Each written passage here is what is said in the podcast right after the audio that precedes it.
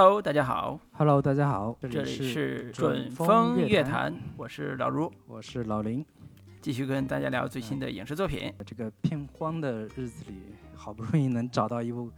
我跟老卢都觉得能聊的影片啊。最近我们的更新频率也是稍微有一点点呃低，也嗯，是实在是没有太多可值得聊的片子。受疫情影响，嗯，来，对，今天跟大家聊的这一部片子是一部呃日本电影，呃，之前拿了呃威尼斯电影节的评审团大奖的一部片子，就是滨口龙介的作品叫《偶然与想象》。对嗯，那滨口龙介也是这两年日本新生代导演里边非常惹人注目的一个导演。然后今应该是去年还是今年，是接连拿了威尼斯的评审团大奖和戛纳的呃最佳剧本两项大奖，也是这个冉冉升起的一个日本导演界的一个新星。我我我个人也是非常喜欢他的作品，也非常期待他的这一部由这个村上春树小说改编的《驾驶我的车》的这部嗯，作品。对，对对。然后，呃，刚才提到的这个，呃，获得柏林国际电影节的银熊奖的评审团大奖的这个，就是我们今天要聊的《偶然与想象》。然后同年，《驾驶我的车》也获得了这个戛纳电影节的最佳编剧奖。嗯但是呢，《驾驶我的车》我们还没有看到，所以今天就主要聊这部，呃，它也是我们刚刚能看到的这部作品《偶然与想象》。那我先简单介绍一下这部片子的一些基本信息，反正不是太长。那导演跟编剧都是呃日本导演滨口龙介。那主演方面，除了有一个演员相对脸熟一点，其他都还也也是在在我经常看日剧、看日本电影的情况下，也不是太特别熟。主演包括古川去古川琴音，她是之前我们看过的那个短剧《开始了》里边儿那个春花演的那个演员的妹妹。嗯那其他演员还包括色川青彦、战部房子、中岛部、玄礼等等这些演员。那上映时间是二零二一年的三月四号，在柏林电影节，并且拿到了银熊奖的评审团大奖。影片的片长一共是一百二十一分钟，两个小时的电影，这也算是日本电影的一个一个传统了。标准长度，啊嗯，那对口碑方面，豆瓣评分目前是八点三分，也是非口碑非常好的一部片子。那基本的一些影片信息就是这些。嗯嗯，然后滨口龙介之前还有一部编剧作品，呃，是我们之前聊过的，就是那部《间谍之妻》。而且还凭借那部作品是拿了，呃，是不是他拿的？是二零二零年威尼斯电影节的最佳导演是黑泽清，嗯他，写的剧本。对，可见他也是一个就是得奖方面非常有有得奖缘的一个导演吧。嗯，大有超未越来失之愈合之势，是吧？是亚洲新生代新一代导演大师的一个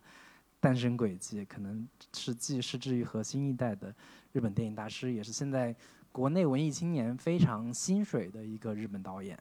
那我们之前还聊过聊过他二零一八年那部《夜夜姬日》，对吧？一八年聊一八年那部我们没聊过，我们是在一期盘点节目里面，我是啊，推荐过我，的嗯，非院线影片最喜欢的非院线片当中的一部，我是嗯推荐的这个《夜以继日》。对，对但我们具体没聊过这个片子。对，说明这个导演很早就走入了老林的视野，是吧？对，至于这个导演为什么会走入我的视野，我觉得我们我们后续会这个详细开始聊。那我们就各自来给这个片子打一个分数，说一下自己的一些观感吧。嗯你开始。好，我先给这个片子打个分儿，呃，打八点五分儿。然后呢，如果要推荐的话，其实很核心的一个需要或者是诉求就是，呃，如果比如说我是一个喜欢王小波的一个读者，那我无数次期待王小波的作品，不管是黄金时代也好，什么也好，能够改编进入电影院线，进入大米大荧幕，但是。呃，王小波的小说偏偏有一种叫不可改编性，就作为文学作品来讲，有一种不可改编性。它又涉及到很热辣的性话题，又有非常深沉的这个人性的和历史的这个话题。这个让我在看滨口洋介的电影的时候，偶然与想象的时候，我就突然就有一个念头是是，如果滨口洋介来拍王小波的电小说，可能是一个非常好的选择，或者非常好的一个人选，就是他的一个趣味和日常性，就是这个作导演作者或者叫作者导演，就是冰口冰口龙介，它的一个趣味就是让你在日常的这个呃生活里边去去发现一些不可思议的地方，或者是叫奇观的地方，这个在之前的作品，比如说。呃，欢乐时光，它的那个五小五小时的电影里边也有类似的这种安排。然后呢，这部电影里边，他用了一些看起来是非常文学的、非常有韵味的这种情节和表现方式，啊，塑造了这三个短篇故事。呃，是好多人都说特别像侯麦，因为我不是很喜欢侯麦，所以我觉得。这个我们可以先不把它比作侯麦，我们只把它比作一个特别有文艺气息的、特别有个性的，啊，有自己表达方式的一个文作者电影的导演。那他的一个趣味就在于他如何赋予一个看似特别通俗的情节剧，或者是像我们今天聊的这部《偶然与想象》里边很多出轨啊、不伦恋呐这种故事里边的那种文学性或者那种高雅的地方、趣味的地方，他是怎么完成这些塑造的？呃，其中有一个很重要的秘密，就是他用了大量的对话，而不是用了视觉上很刺激性很强的情节。啊，那这种对话在很多观众看来，可能是一个比较难带入的一种冗长的、乏味的对话。但是在我看来，它反而有一种不可言说的魅力和神秘感。这种神秘感和魅力，甚至可以囊括一部分他的特别。呃，复杂的关于刚才的这个出轨啊，或者是其他的这种话题，所以这是一个呃，在自己的创作风格上有自己的表达和想法的一个导演，呃，然后呃，从另外一个角度来说，我也觉得他是一个呃低成本导演艺术创作指南，就是从他的作品里边，你可以非常好的吸收一些呃艺术创作的构思和剧本创作的方式，啊，甚至用一些非常低的成本就可以把它完成的一种技巧，啊，当然。我是由此是非常好奇冰口龙介的工作方式的，比如说他是日常是怎么去训练他的，呃剧呃就创作他的剧本和训练他的演员来完成整个的戏剧创作的，或者叫电影创作的。所以这是一个我觉得特别嗯，从我们的审美欣赏和创作的方式上都有可以去学习和借鉴的一个导演，而不仅仅把它当成一个。呃，日本国的一个艺术电影的创作者去欣赏，所以我觉得这是一个整体上我对他的一个非常好的印象。那推荐的人群还是，呃，如果喜欢呃艺术电影的，我是强烈推荐看他的这部《偶然与想象》的，啊，然后我对他的评价可能还要高于《夜以继日》那部片子，所以这是一个非常有意思的一个呃审美上或者是观看电影的一个趣味，啊，然后我们接下来也会详细再分析一下哪些是我们觉得非常有意思的地方，然后。可能也会引起你的兴趣，对，这是我推荐的理由。嗯，那老林呢？呃，我给这个片子打八点八分。啊，你终于有一次比我高了啊！对对对，就是我本来想打九分，但是觉得可能稍微有点过。但是我其实很很少给一个片子打特别高的一个分数。嗯，我我能从各种角度给他找一些找一些问题，但是这部。偶然与想象实在是太过于契合我的口味了，所以我就稍微冲动一点，给他打一个，呃，比豆瓣分数还要高的一个分数啊。这部《偶然与想象》应该是目前为止我看过的冰口龙介的电影当中，我个人最喜欢的一部。之前有人说过，说有人的地方就会分左中右，但是在我看来，就是，呃，影迷观影其实也有左中右，就是导演本身也有左中右。那左派影迷可能会更关心。呃，现实话题、社会话题，你这影片有没有社会批判性？喜欢的导演可能类似于像肯罗奇、达内兄弟这样的一些导演，希望影片能够关照现实。那偏右一点的影迷呢，就会更关注人的内心情感，人与人之间那种比较幽微的、细腻的、复杂的一些情感状态。那在这个天平上的一些导演，比如说王家卫，比如说洪尚秀、侯麦。然后更远一点的，可能像呃安东尼奥尼 等等这样的一些导演，我觉得都在那个偏右一点的序列里边。当然，这样的分法不是特别的严谨，只是我的一个个人感受。我个人也不觉得这其中肯定有什么高下之分。我觉得，呃，但是啊，就是偏喜欢偏更现实话题一点的、偏左一点的影迷，往往会觉得这一类偏右的这个导演有点太过于沉迷于就是个人小情小爱。但是从我个人角度来说，我的天平肯定是更偏右一些的。然后这一部呃冰口龙介的《偶然与想象》，以及呃冰口龙介本身，在我的概念里边是往天平更偏右一点的这个导演序列里边的。然后我一直都还挺喜欢这种 在啊人类的心灵深处去挖掘、去幽回呃迂回探究一些呃人性或者人内心心理非常幽暗的一些小趣味的导演跟作品。可能我本人确实格局也不是特别大，会容易被这样的一些作品与所吸引吧。然后我看这部《偶然与想象》的时候。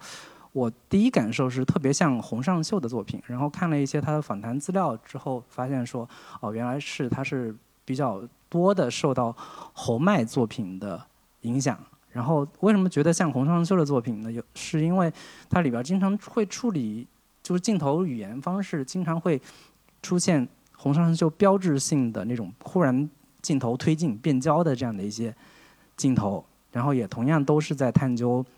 男性、女性在心理上、在情欲上、在幻想层面的这样的一些主题，但是我觉得宾克隆介可能比洪尚秀处理的更更轻盈、更精妙、更加的意味深长。他给我的感觉很像是在读读一篇、读三篇村上春树的短篇小说，结构特别精巧，用词特别准确，然后氛围感极佳。读完之后余韵悠长。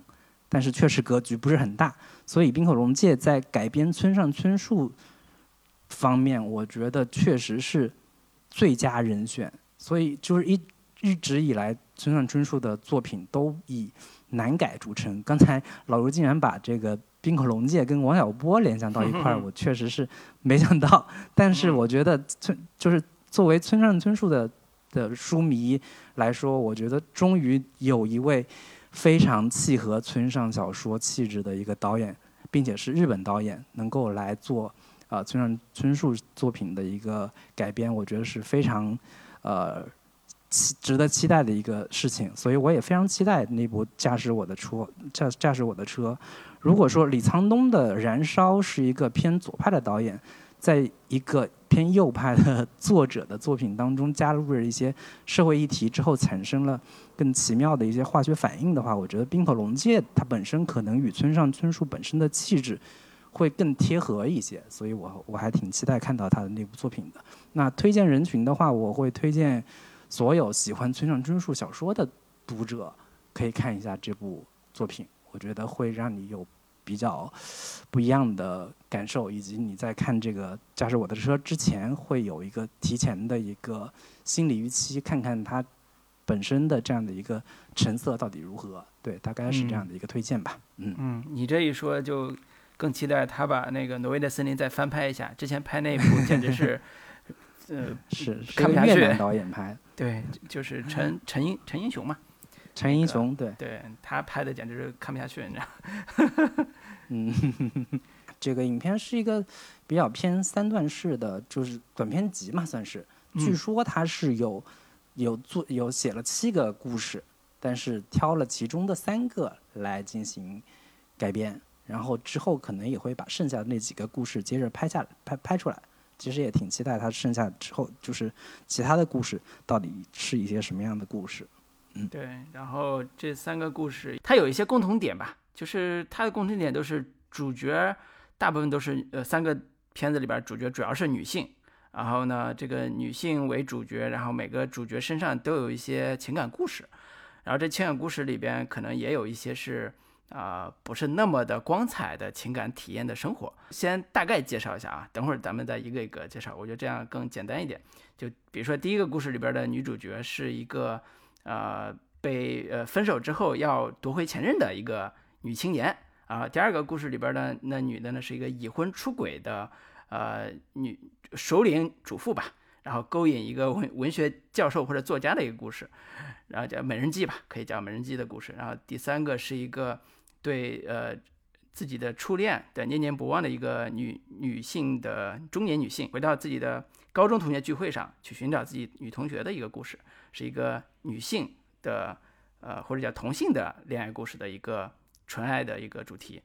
呃，就是从这个角度来看，作为男性导演的滨口龙介是一个非常奇特的一个导演，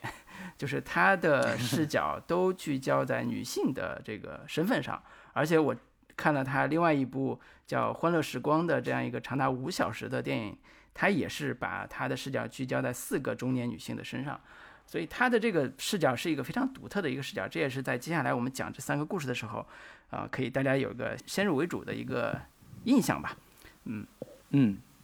对，我觉得这个影片其实呃，一个很容易可以看出来的点就是，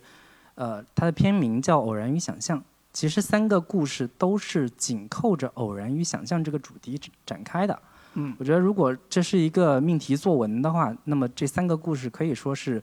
满分作文的一个样本啊，三个故事都通过偶然性来制造戏剧性，又在现实生活中插入了一些特别想象性的、特别轻盈的一些想象的一个瞬间。是三个故事，我们都可以特别直接的看到哪些是一些特别偶然的戏剧性的点，哪些是在现实基础上加了一些幻想性的、想象性的一些呃超脱于现实生活的一些比较轻盈的一些细节点。嗯，以及我觉得另一这个这三个故事另一大特色就是，故事的真实感和日常感是极强的，就是其中的人物状态和现实情境都有一种呃自然主义的日常状态，但是这其中的偶然性又在里边加入了非常强的戏剧化的情节，甚至你都可以觉得这有点狗血，在现实生活中真的可能发生这样的一个。情况嘛，然后比如说第一个故事里面，他偶然遇到的一个女生，竟然她就是她前男友的一个暧昧对象。然后第二个故事里面，他发错的邮件竟然导致了最后的身败名裂。以及第三个第三个故事里面，一个偶然遇到的人，都对方都彼此误认为是对方是自己的一个高中同学，但是因为故事的设置的一个非常强的。日常感导致这种偶然性事件显得不是那么的突兀，甚至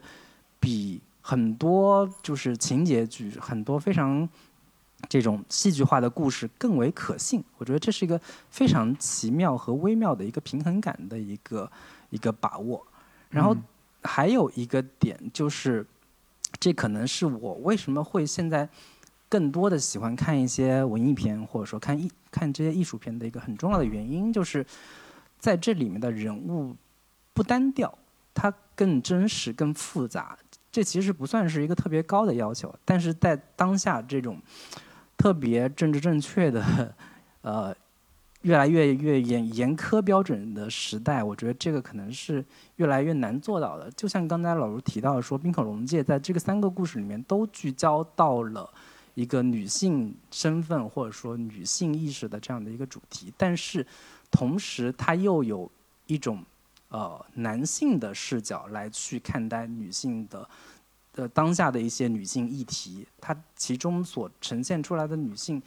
女性话题，它其实并不是完全为了讨好女性而去设置的。然后在《偶然与想象》的三个故事里面，每个人物都有着特别强的真实感，并且带有极强的。复杂性，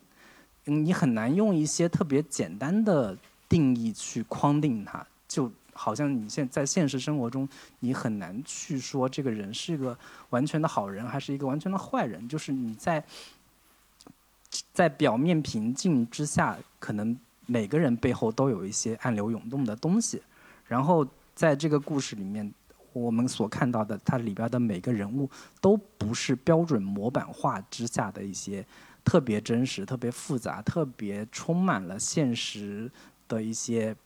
棱角和一些毛边的这样的一些人物，我觉得这个是这几个几大特色吧，是我看这个片子感受或者说感触最深的几个点。对，嗯，对你这种介绍让我想起来，昨天微博上荞麦的微博就发了一些，就是他的粉丝可见发了一些呃叫读者留言。然后那些读者留言故事基本上都锁定在，叫《我离出轨只差一步的故事》都是年轻人啊，就是可能将刚结婚没多久，或者是在大学谈恋爱的时候，就是有过一些在劈腿边缘和这个就所谓的这个出轨边缘在试探的这个惊险经历。然后呢，非常的有意思。然后今天我看微博上又有好多读者留言说，今天晚上还发吗？就大家其实是想 看这种复杂故事，而不是说我就是一个观点啪放在那儿。对就是对，错就是错，就是这就是解释完了。因为人本来就是很复杂的，我们不要以一个纯粹的观念上的东西去束缚，说你就应该这么生活，你就应该这么这么去过你的日子。但是人是复杂的，这个是我觉得《偶然与想象》里边，呃，这三个故事都或多或少体现出来刚才你讲的这个偶然性和他的想象力的这个这个碰撞，就是有些偶然性是非常奇妙的一种巧合。但是这种想象力又是，就是里边某些桥段上展现出来想象力，又是对人自我的一种探索，就是我到底是谁？我作为女性，我的情感的体验到底是什么？我想要的东西是什么？这又是一种想象力的一种展示。我觉得这个主题就像你说的，标准的满分作文。如果考，比如说电影学院那个研究生，呃，创作创作的那个卷子嘛，这这绝对是满分满一百分的卷子，或者一百二十分的卷子，对，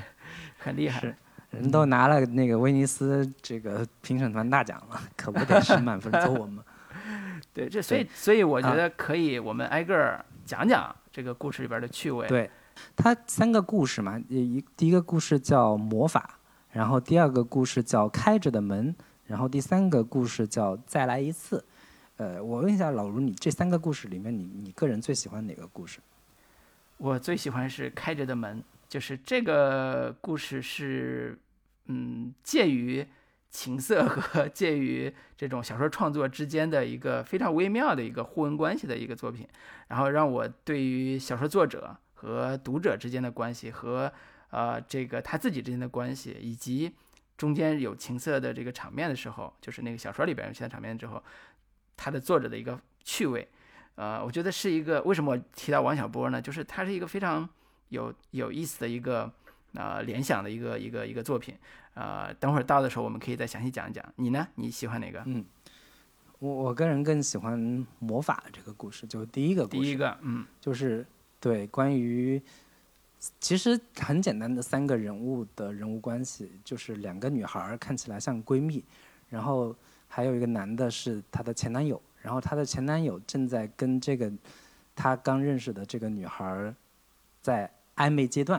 然后两人就就这简单的三个人物，制造了极为复杂、极具戏剧性的人物关系。我觉得在这个故事里面，每个人都可以在自在在其中找到自己的共鸣点，或者说找到自己在爱情故事当中的一个位置吧。我觉得这个故事可能是在。大众共鸣层面上是大家共鸣感最强的一个故事，也是我觉得他在这个故事当中塑造的人物性格、塑造的现实情境最微妙的一个小故事。当然，老吴提到开着的门也是我比较喜欢的一个故事，但是，呃，想了想，我觉得可能还是第一个故事更能击中我的点，更普世，是吧？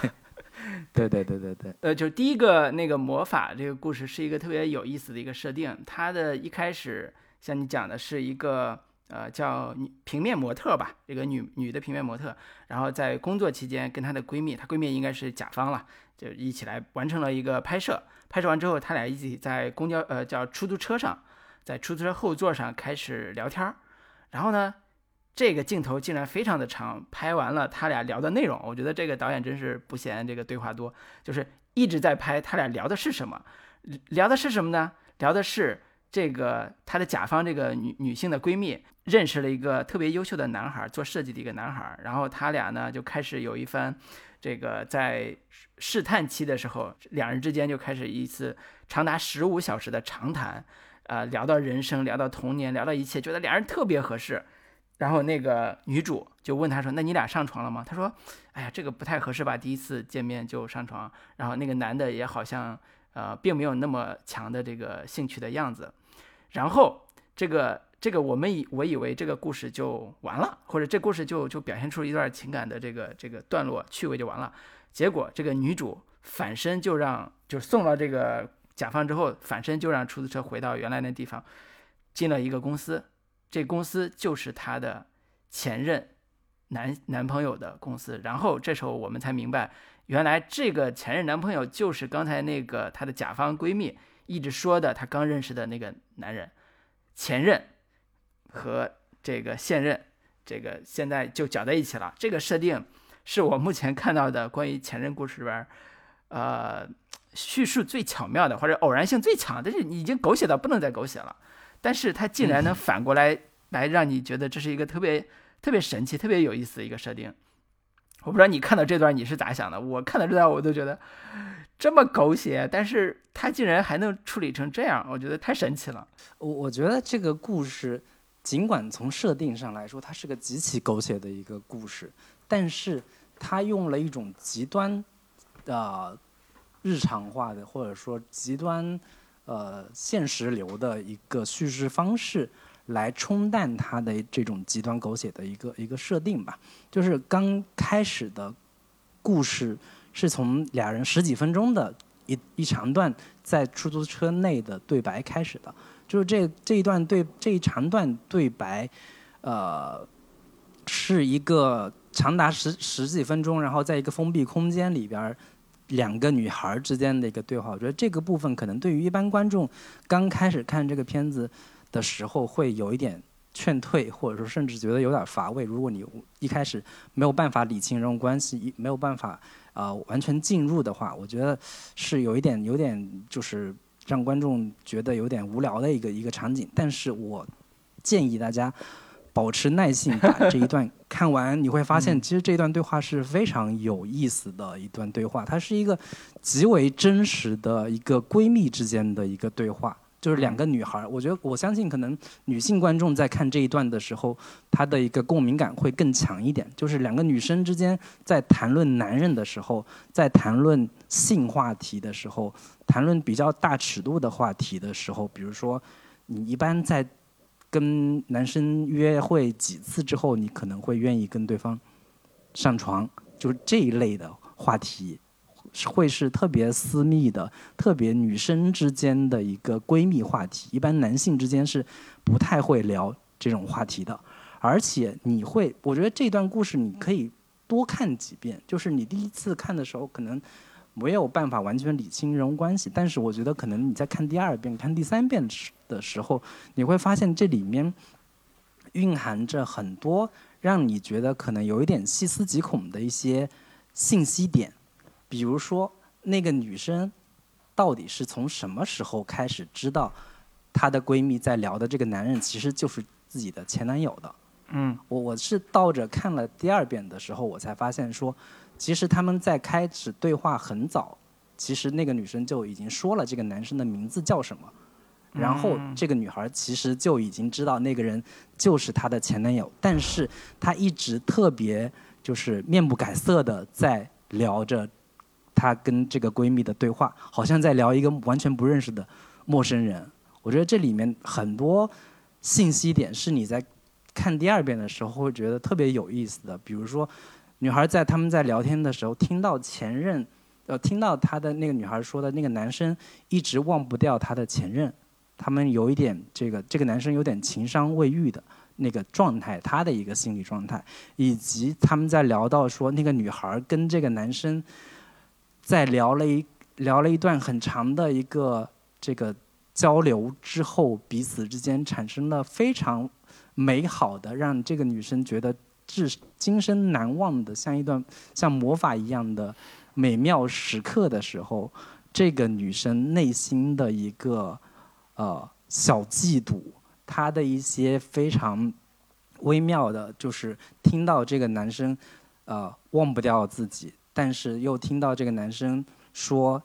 呃他的前任曾经无数次的伤害过他，并且绿了他的时候，等等的这样的一些就是。信息点的时候，那个女孩她是什么样的一个反应？然后以及她再回回过头去找那个男生，又是出于一个什么样的心理动机去找她的这个前任男友去，就是进行的他们的之后的这段谈话的。我觉得这些非常有意思的这些呃隐含在这个故事当中，隐含在这些台词之后背后的一些潜在的人物心理，是这个故事最吸引我，我觉得最有意思的一些小心节点。我建议大家都可以好好的去分析和和和去揣摩一下这个女生的一个内心动机。嗯，特别对于这个谈恋正在谈恋爱的朋友，强烈推荐看一下，这个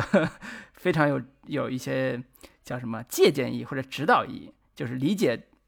呃男女双方的这个心理活动啊，就是。我刚才听你说要多看几遍，我觉得推荐推荐的这个方式特别对，一定要多看几遍，因为这里边的对话它的信息量是特别大的。比如说第一遍，我刚才说第一遍看的体验就是第一遍看完之后才知道说，原来这个出租车上这个甲方这个闺蜜聊的这个男朋所谓她她刚认识的男性就是这个女孩的前任，就是这个女主的前任。然后呢，女主为什么又兴冲冲返回去找这个前任？就是因为她感受到了在出租车上感受到了这个甲方闺蜜描述的时候那种浪漫、那种幸福，和两年前绿了她之后这个情伤未愈的这个前任的这个心情。呃，尤其中间有几句话还特别的，我觉得特别印象特别深，就是那个甲方闺蜜说：“啊，我我跟他聊的时候，我感觉到一种爱抚。”就是谈话的时候，我都能感受到话语的爱抚。然后，我我在看这个 女主的那个反应的时候，觉得女主就是一个被这句话刺激到的一个人。她她是说，我不知道对话原来还可以这么色情什么之类的。就是她 明显的是被挑战起来了一种占有欲和一种嗯嫉妒心。所以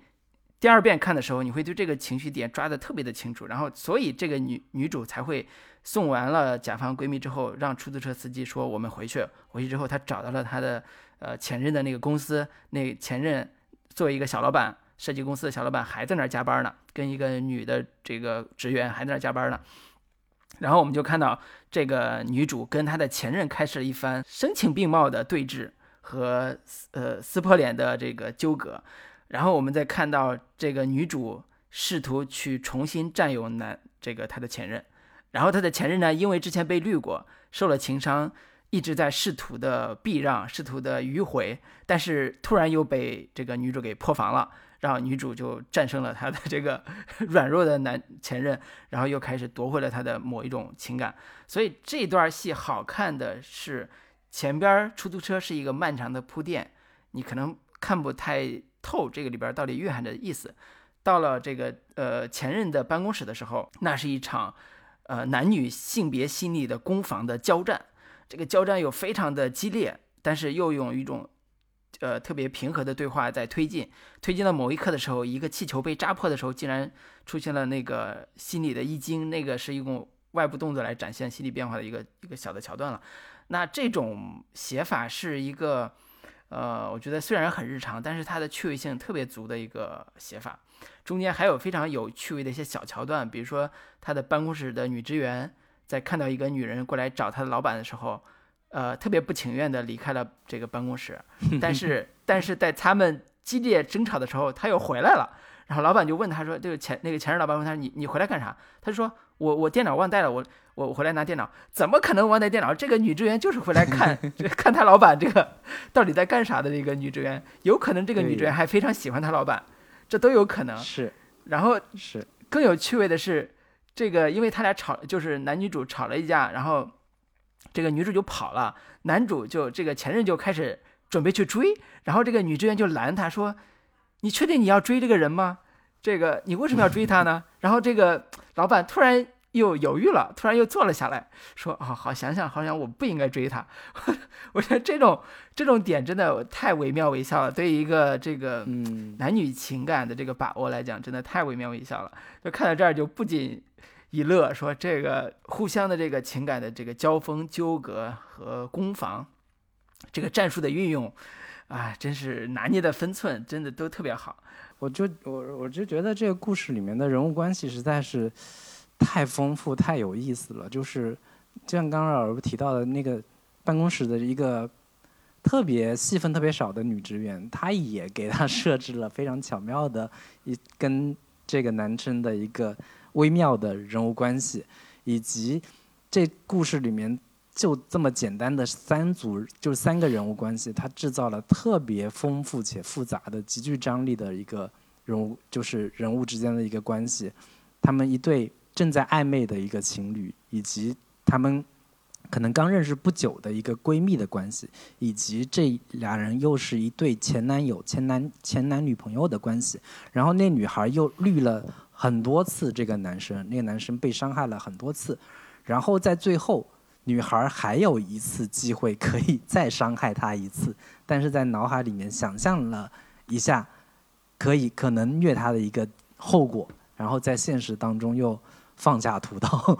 就就这个关系实在是太丰富了。你你在这样的一个故事里面，可能在我们一般的爱情故事里面，我们不太可能看到这样的一个人物设定和人物关系。它背后，呃，特别真切又一真切又实在的讲述了某一种男女情爱关系的一种有点权力关系的一个一个感觉，或者说有种一物降一物的一个一个一个就是食物链的彼此之间的追逐跟。就就是反抗的这样的一个过程，我觉得它某种程度上讲出了爱情的一个本质，其实更像是某一种角力的游戏。然后在这个故事里面，我可能特别喜欢这个这个女孩儿，就是古川琴音演的这个女生，她看起来特别的呃人畜无害，特别的就是看起来柔弱无力的这样的一个一个一个人物角色，但是她又是一个真真实真实面目，又是一个在爱情里面。特别杀伐果决的，或或者说，有一些非常小阴暗的、非常小黑暗的一些心理状态，然后在这种非常小的心理状态当中，又可能，尤其是他那那一段想象想象的这个画面当中，他想了一下，说如果，呃，我在他面前，在这个女闺蜜面前当场揭穿我就是他的那个前女友，会是一个什么样的？一个一个后果吧，然后在在在一番纠结之后，最后决定说说算了，我我我决定放你一条生路，我最后决定还是让你们好好在一起。我觉得这这里边很有很多很很微妙的小心理，你可以回想说，在出租车上，她跟她的那个闺蜜在聊天的过程当中，她感受到了这两个人可能真真真切切的是有某种。特别契合的灵魂伴侣的可能性，或者说，她在某种意义上决定说，嗯，我确实之前伤害你，呃，太多次了，或者说伤害你太深了，我借着这次机会，让这个女生可有有没有可能好好治愈你一下，让你重新就是成为愿意相信爱情的人，愿意走进爱情的这样的一个人。我觉得这个故事你最后。用一个一用一句话来概括这个主题的话，我可能可以概括成说，一个一个人在别人一个男人在别人眼中可能是海王，但可能他其实只是你的舔狗，就是非常简单粗暴的一个一个概括。但是确确实实用李宗盛老师的话，就是那个阴天里面说的，就是爱情就是一个人丢的一个人捡，就是这样的一些一些非常。现代的非常都市性的情感关系、男女关系，在这个短短的二十多分钟、二三十分钟的一个小故事里面，展现的可以说是淋漓尽致，非常令人叹服。所以这也是为什么你说它像村上春树的原因嘛？村村上春树的很多的情感故事里边，也都包括你刚才讲的这些趣味点和这个风格吧。就是呃，在这部魔法这个小小的短片里边。呃，女主的形象也是一个特别有，用现在的话说叫特别有争议性的女主，就是她明明已经绿过了前任，两年前都已经抛弃了前任，但是现在仅仅是因为偶然间跟闺蜜一番对话产生了嫉妒心，又回去又占有她，啊，在占有她还不够，就是还要在闺蜜和她和她的所谓的前任在一起的时候，正好偶然遇到了他们三人一起坐在咖啡馆的时候，她又想企图用一种。呃，更加强大的方式，在闺蜜面前证明那个男人爱我，这种这种方式，就是其实他有一种回到了爱情是什么的这个问题的探讨上。什么是爱情？就是我我爱你吗？我我我这是爱吗？这是我对你的爱吗？前任这边表现出来的犹豫和不决，也是一种爱情的表达方式。就是他的前任明明这个前任明明遇到了一个特别有共同语言，然后聊了十五个小时的天儿的一个所谓的现在的这个甲方闺蜜这样一个。特别优秀的女孩，但是他因为伤被伤受伤过，所以他一直念念不忘的是自己的前任，然后他觉得那个前任给了他爱情的真正的那种体验和幸福的感觉，或者叫爱情的滋味，不一定幸福啊，爱情的滋味就是那种伤心欲绝的得得不到的那种那种爱情，所以这这个就是非常微妙的这种情感的这种塑造了，就是这个特别像我们这个。比如说，我们在成长经历里边看身边朋友的故事的那种感觉，就身边有一些朋友也是这样的，三角关系里边就是爱而不得，啊，一个人丢了，另外一个捡，或者是三角三角里边你分不清楚他到底是因为爱他呀，还是爱自己，还是爱想象中的爱情，还是爱什么？就是这个时候，你总会试图找一个答案，从文艺作品里边，从经典的小说里边，或者从某些影视作品里边，试图去寻找。什么才是真正的爱情？那这个答案可能永远都不会有，因为每个阶段有每个阶段的爱情的表达方式。那至少在这部里边，在这样一个年轻的三三个人之间，又重新上演了一个爱情的角力，又是如此的鲜活，而且有女主的很多行为也颇有争议性。觉得如果用现在的一个特别不堪的词来形容的话，它就是有点女字旁加一个表演的表，就是这样 这样一个描述是这就。政治不正确了，我告诉你。对对对对，所以我就说这是一个特别好的一个电影的表象，就是它是一个以复杂性和争议性为前提的一个作品，而不是一个以政治正确的方式去写的作品。我我其实特别能理解这个女主的心态跟心理，就是心理状态到底是什么样的。嗯，就是我我我不知道为啥 我总是能带入到这样的一些角色的内心中去啊，就是。嗯，这个片子名字叫《魔法》嘛，其实我也在想，这个片子为什么叫魔法？其实它其实有有在讲到说，两个人就是当爱情发生火花的时候，确实很像一种魔法。以及这个片名“偶然与想象”这两这几“偶然”跟“想象”这两个词，其实是特别符合爱情的本质，或者说爱情的一个呃。真实的状态了，就是爱情可能往往就是起源于偶然，然后起源于某种你对于爱情的想象，或者说你某种对对方的想象。其实我在看这个片子的时候，他们在那里边的那一段对话，那个她的闺蜜女生说，她跟那个男生之间长达十五个小时，特别深入灵魂、深入内心的对话的时候，就好像。就是有一种魔法这样的一个一个感感觉的时候，我在想说，那个女生她的心理状态到底是什么？她跟那个前男友之间有没有过这样的一种魔法时刻呢？就是如果有的话，她会在想说，哦，原来这个人不只是跟我有这种魔法时刻，他跟别的人也有，就是这种嫉妒的状态是。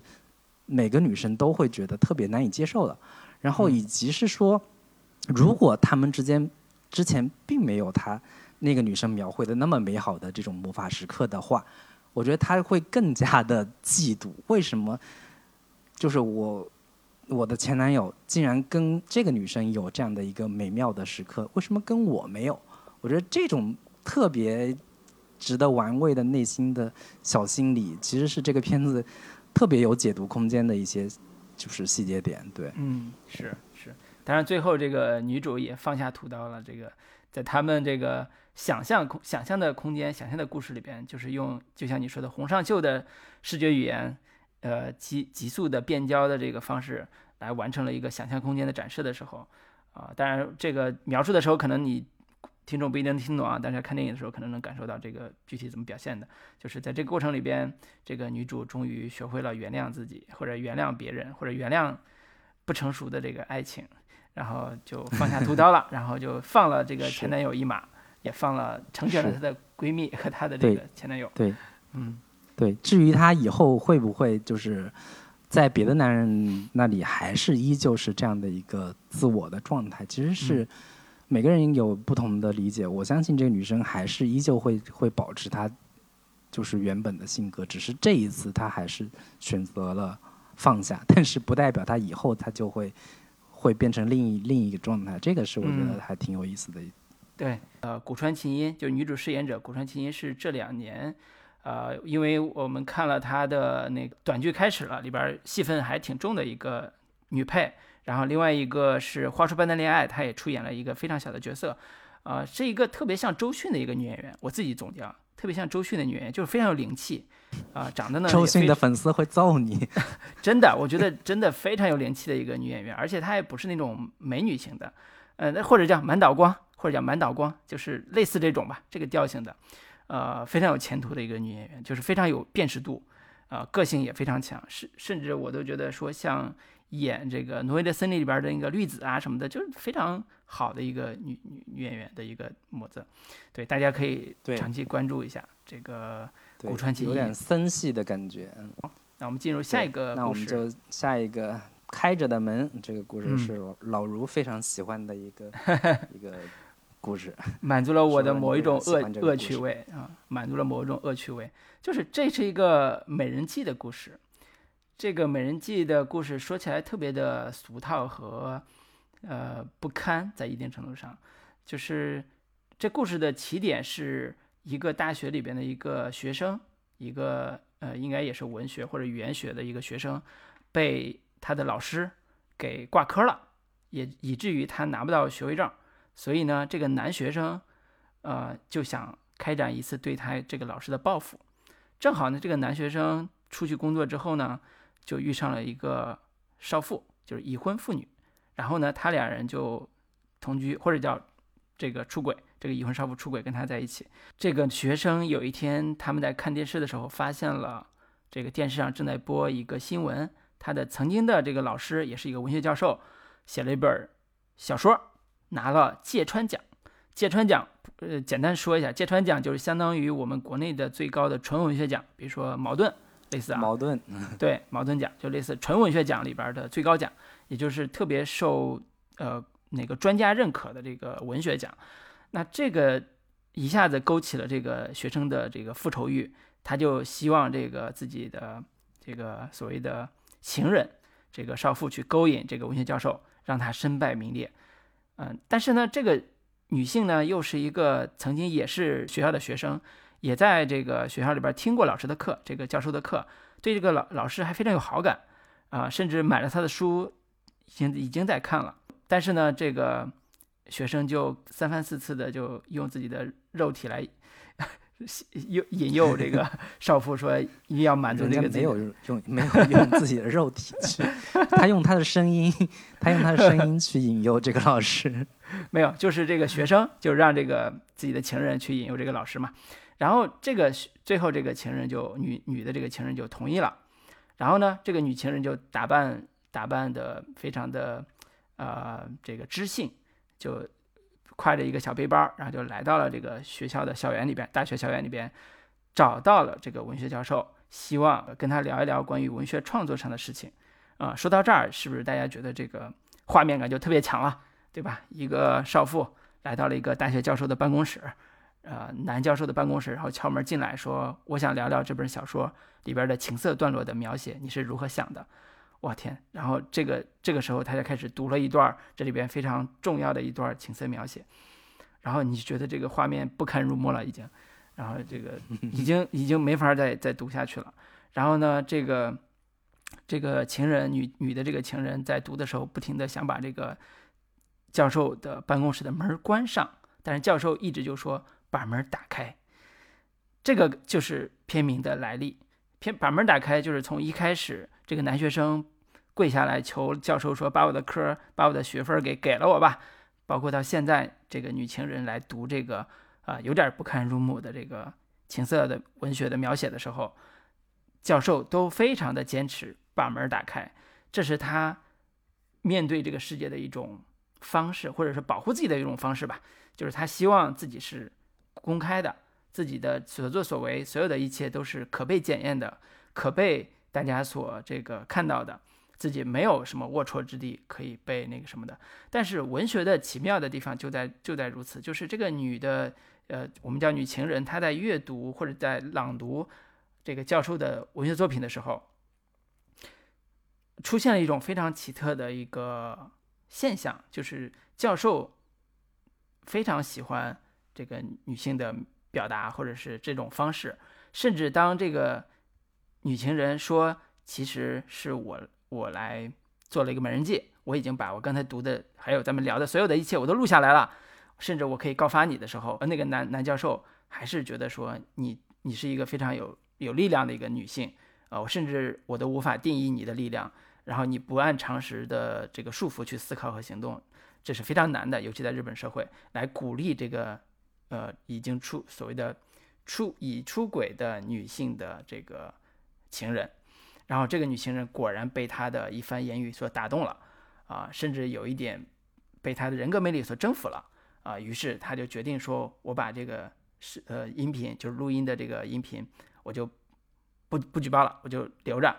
结果那个教授提了一个更过分的要求，说：“你能不能发给我？”啊，然后果然这个这个因为这个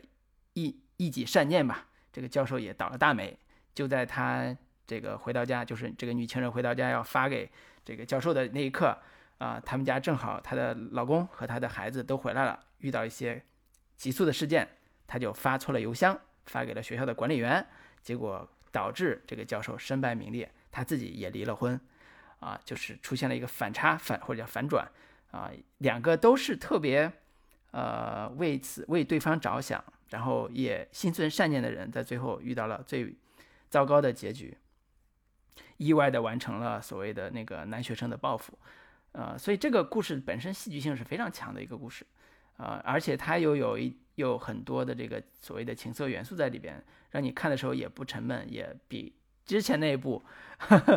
看起来是更加的有意思，更加的可看，可看性非常强。对，啊，然后这也是一个呃，在文学创作和我们自己，比如说看，包括看王小波这个小说的时候，去试图去探究的一个点，就是。呃，文学作家在写情色描写的时候，和对读者是一个什么样的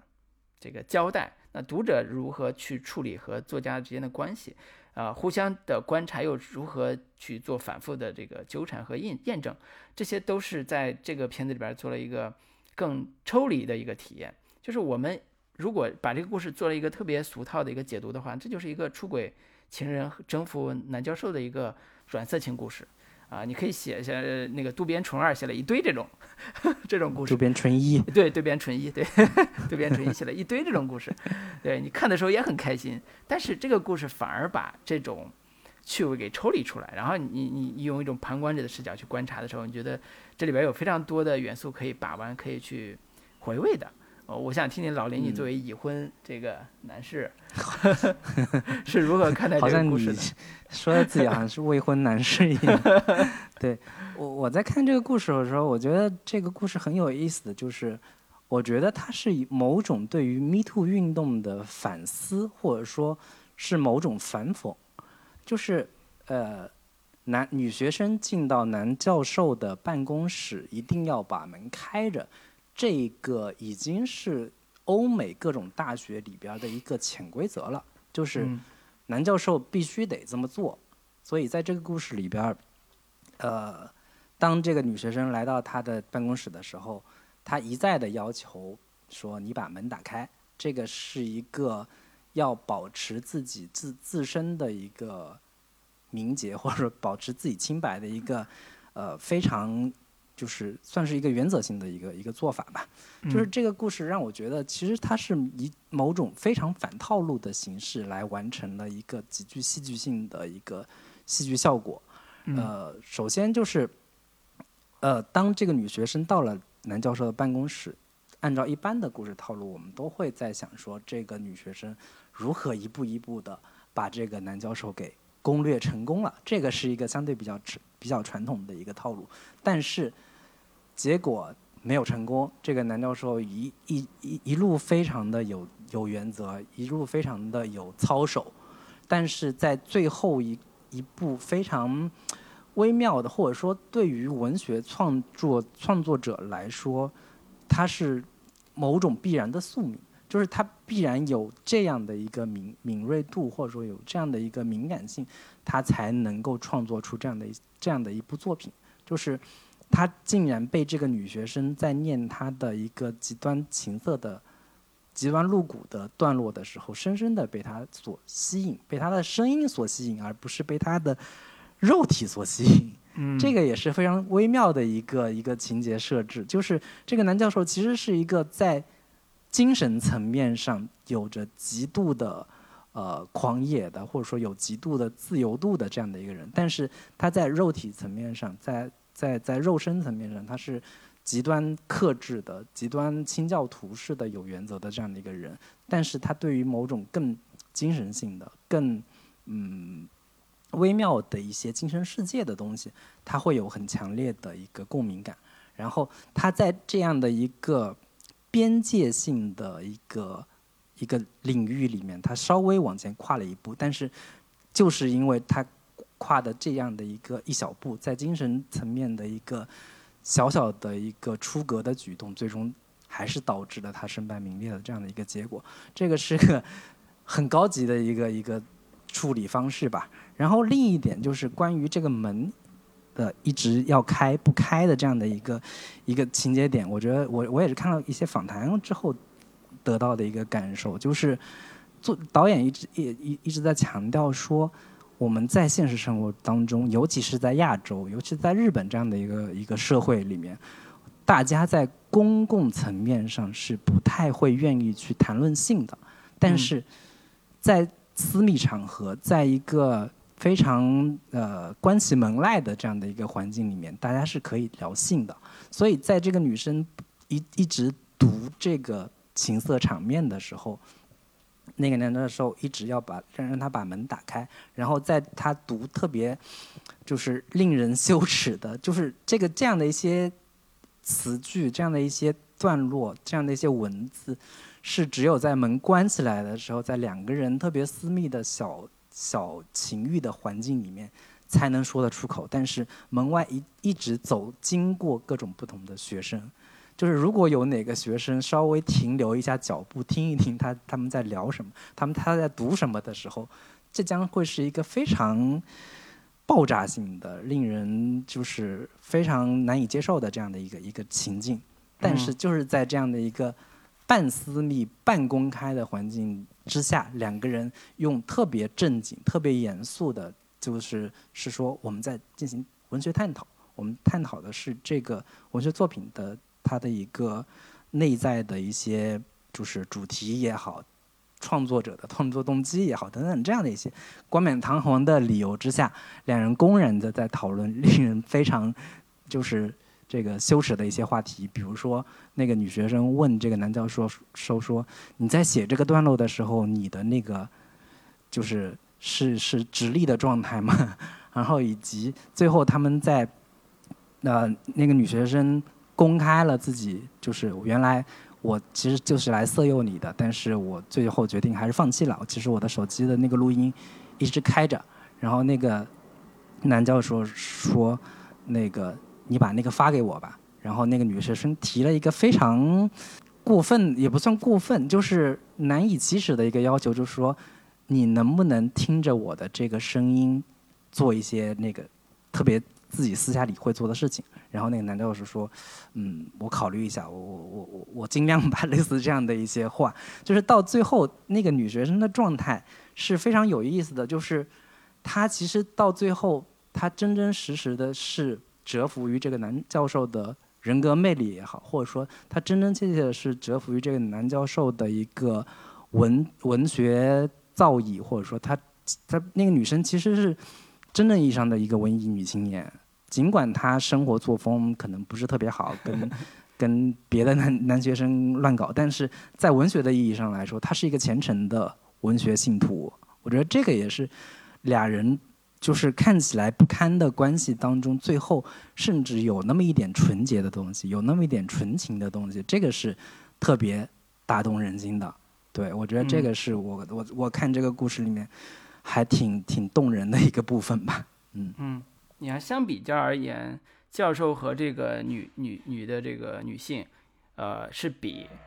呃故事里边另外一个男性角色，就是那个他的这个学生。后来也是复仇者吧，要高尚很多的，就是哪怕他俩都因此付出了很多代价，但是无论从这个动机和情感上讲，包括你说的这个文学的信徒这种逻辑来讲，都是要比他们高，比要比那个男的要高尚很多的。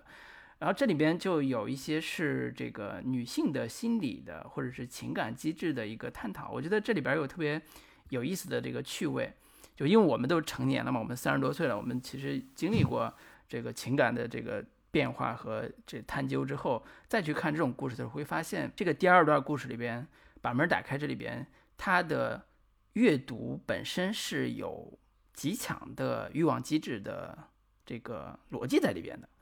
就是我们，你要知道，我们日常看这种所谓的小说啊，这种类似的这种段落，其实都是偷偷的一个人看，这是我们青春期时期的一个一个一个一个趣味嘛。但是，当它被读出来之后，那它就成为一种语言，就成为一种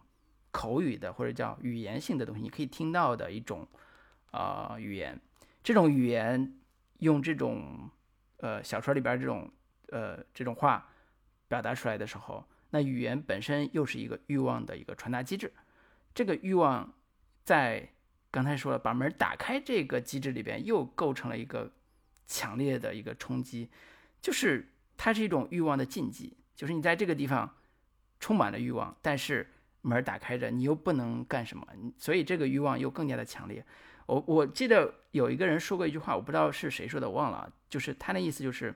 男人是视觉的动物。女人是听觉的动物，这个这个话可能也政治不正确，但是无所谓，我我就这么理解，就是男人是需要 看的，男人需要看到，不管我们看什么日本的爱情动作片什么之类的，他需要视觉上非常直观的看到，但是女人喜欢听，她喜欢听到那些甜言蜜语也好，听到那些爱呃所谓的调情的话也好，包括我们之前那那那个部分叫啊，就是之前第一个故事里边。他当时说的那个，就是两人长达十五个小时的这个话，他把它理解成一个，呃，调情的或者叫爱抚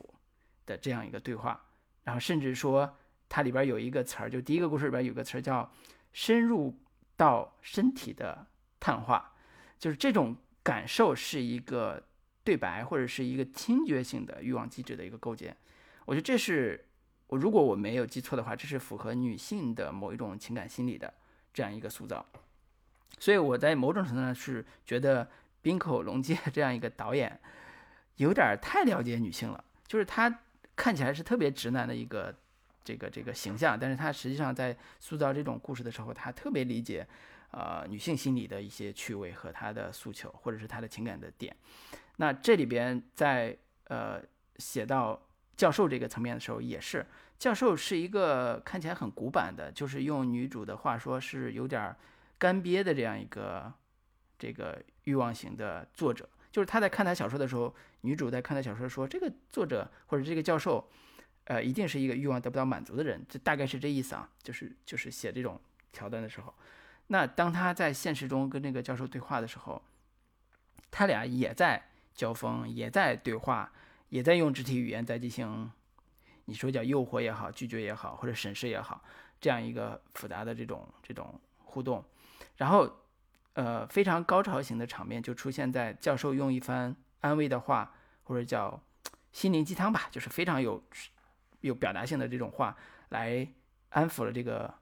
复仇来的美人计的这个女性，这个女性潸然泪下。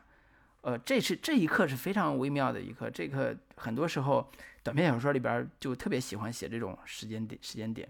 呃，我我之前看那个王安忆，他给一个一套的这个短篇小说集，就是写的一个序言里边，就把这种时刻叫温柔的奇迹，就是它是一个非常漂亮的一个极光片羽的那一瞬间，然后能把这故事一下子给衬托出来，它的不凡，它的趣味。就这个是一个非常了不起的小说创作的一个短篇小说创作的一个一个点。对我我我之前看那个奥康纳的小说，就是有人把这这种时刻归归纳叫天启时刻啊。然后我最近看那个张爱张悦然，他有一本小说，就是他的一个创作谈叫《顿悟的时刻》，嗯，就是他也是总结很多短篇小说，就是有那么一个瞬间，忽然主角似乎。领会了一些什么，但是这个东西，这种情绪特别的微妙，其实蕴含了无数多种复杂的情绪在里边但是读者能够感受到就是每个人可能有不同的理解跟感受，但是每个人都能体验到这样的一个美妙的时刻，或者说顿悟产生的这样的一个时刻，就在这个这部作品当中，其实都有这样的一些时刻在。对，而且这个片段里边又是就是第二个故事里边把门打开，又是一个我觉得呃在这三个故事里边，呃女性代入感最弱的一个片段。就如果我我自己来看的话，我觉得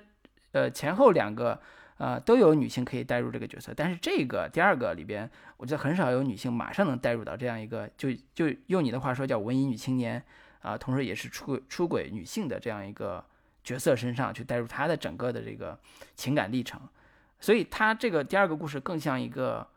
观察者去看的一个故事，但是又有非常多的解读的趣味和空间，啊，又不是很俗套的一个，虽然剧情境性非常强，但是又很不俗套，啊，甚至可以了解一些更多的人性的欲望的这个机制的东西，啊，所以我觉得这是一个，嗯，在有有一定程度上是我梦寐以求的这种故事的模型。就是我，我非常觉得说有些故事是非常难写的，或者难表达的。但这种故事一旦能够抓抓到这个趣味的话，它它表现出来的样子是非常精彩的。就像这里边，呃，中间女主要读将近五分钟的，呃，非常不堪，就是叫什么露骨的片段，这个色情文字，对，非常有画面感和震撼力的这种这种桥段，用一种。非常平时的日常的方式把它处理出来，啊，然后用呃他们的交锋，他们的这种对话，又把它提升到一个刚才讲温柔的时刻也好，顿悟时刻也好，这种这种层面上，所以我觉得是一个非常娴熟的一个呃创作者他达到的一个高度啊，所以好多人说这是个小说体的电影，就像一个小说创作一样去完短篇小说创作一样完成了三个短篇小说，但是又是电影。啊，但是好多就是我在这稍微插一嘴，就是呃，好多呃电影我们在呃描述的时候都会说，如果他能写成文字，为什么要来拍电影呢？那这三个片子也是，如果他写成小说也是非常精彩的三个短篇小说，但是他当他被赋予一个日常的这个气氛表演和这种小的这个情感的这种展示之后，呃，他的魅力又增强了。甚至说他的这种对话，在你阅读的时候，可能那个感受跟电影里边看的时候感受可能还是不太一样。对，所以这些都就是或者说文学提供了更强的想象力，那电影按理说它提供的想象力空间会弱非常多。但是这部电影它提供了呃文学的想象力的很大的再现，我自己这么理解啊，叫文学想象力的某一种再现。对，这是之前我们在影视作品改编里边最难处理的一个地方，就是。所谓文学的想象力如何影视化的问题，但这部电影用电影的想象力或者是对话的想象力完成了这个某一种文学想象力的表达。我最后还想聊一下，就是这故事还有个结尾，就是结尾的时候，这女主在就是多年之后，她他们都身败名裂之后，女主在一辆公交车上再度遇到她当年的小男友，也不算小男友吧，就是出轨对象。那个男生，然后那男生现在已经在在一家公司里面算有点小有成就吧，然后俩人在各自聊起当年的那个事情的时候，女主还有那么一点就是心有不甘，然后结尾的时候，忽然女主在下车之前告诉了他家的地址，然后对这个男主亲吻了一下，然后那男主马上就这个男生很快就要结婚了。忽然，那个女女生亲了他一下，吻了他一下。我我不知道这个结尾到底蕴含着一个什么样的呃可能性，或者说你你是如何解读最后的这个就是稳的？这场戏在一开始他俩的状态是很清楚的，就是这个女女女主已经非常讨厌这个男主了，在这次偶遇的一开始是一个非常不想跟他交流的一个状态，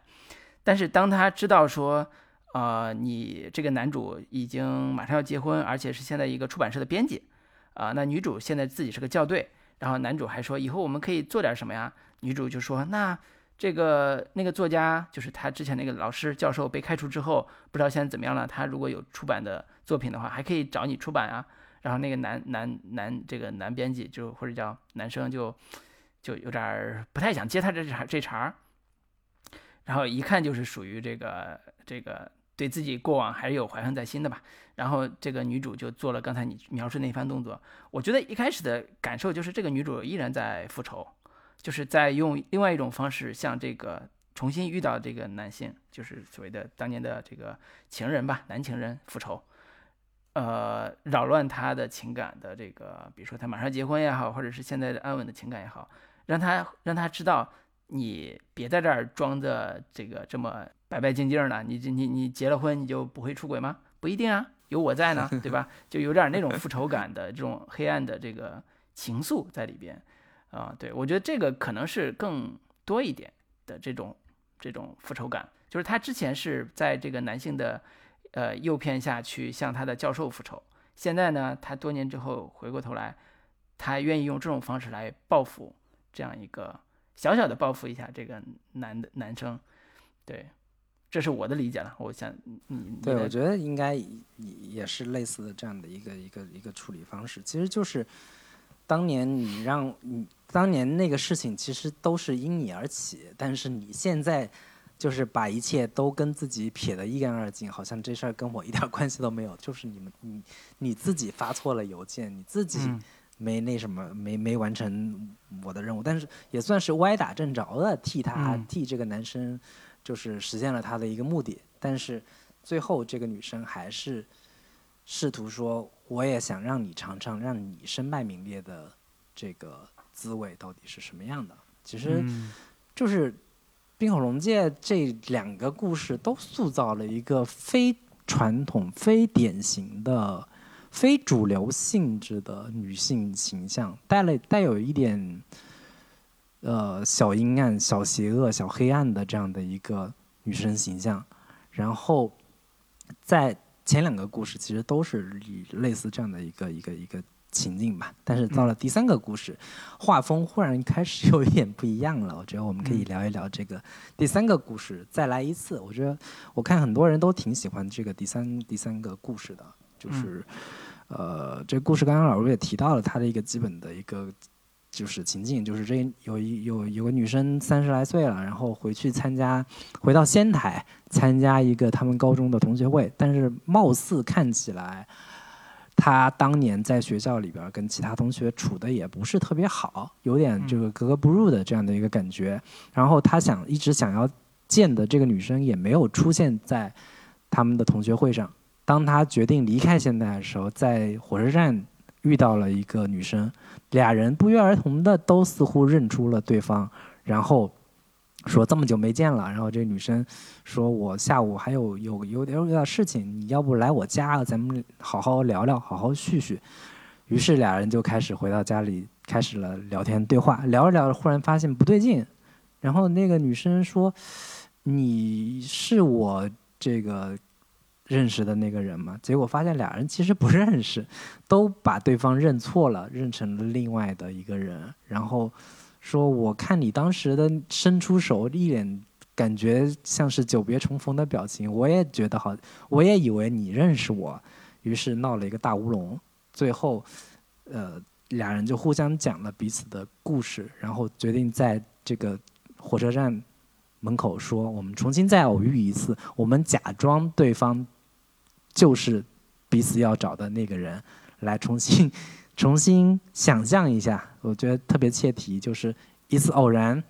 的一个错认，一次偶然的误会，导致俩人遇到一起，最后用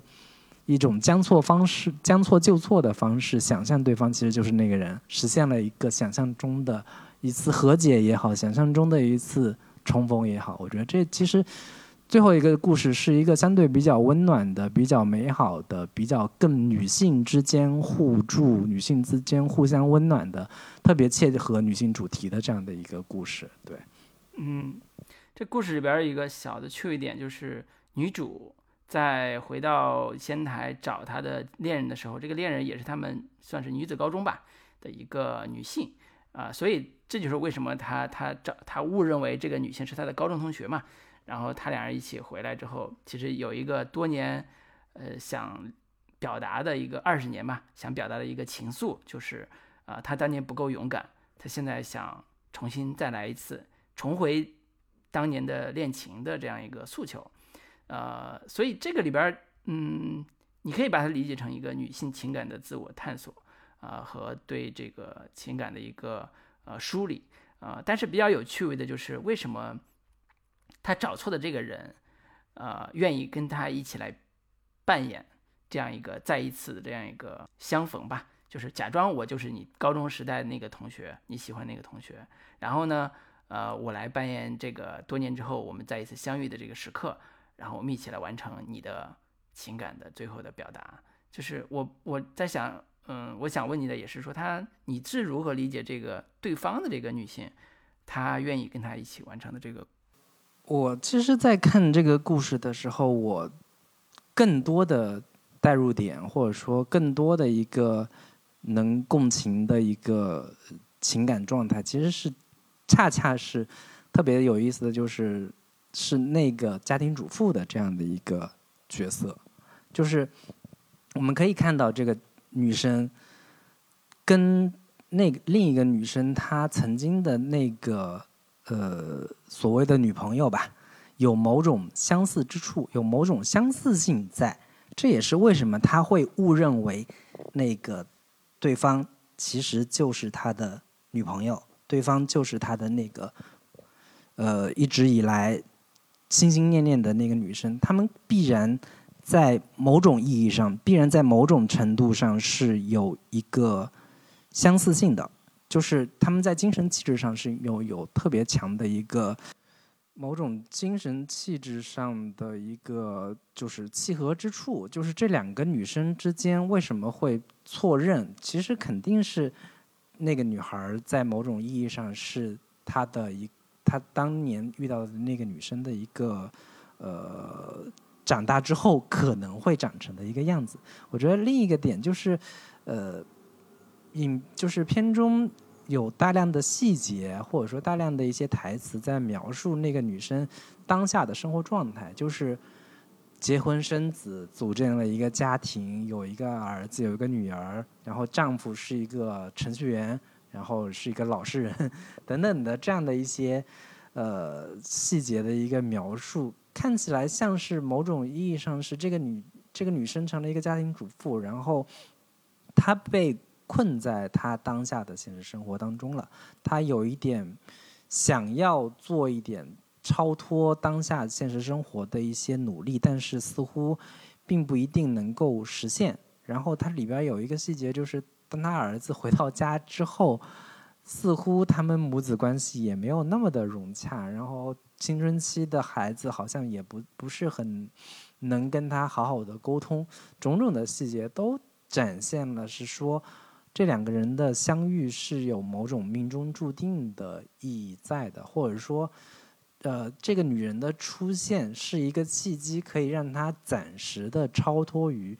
当下的非常一地鸡毛的、非常柴米油盐的日常生活，去过一种另一另一个人的想象中的人生状态。我觉得这个是。我看到这个女，就是这个另一个女生为什么会愿意配合他去做这个事情的一个内在的心理动机。对，我不知道老卢你是怎么理解的？对，我觉得你说的特别对。嗯，因为我在我也是在看这个片子的时候在想这个问题嘛，就是，呃，我们如何理解对方给予的这个反馈和回应？他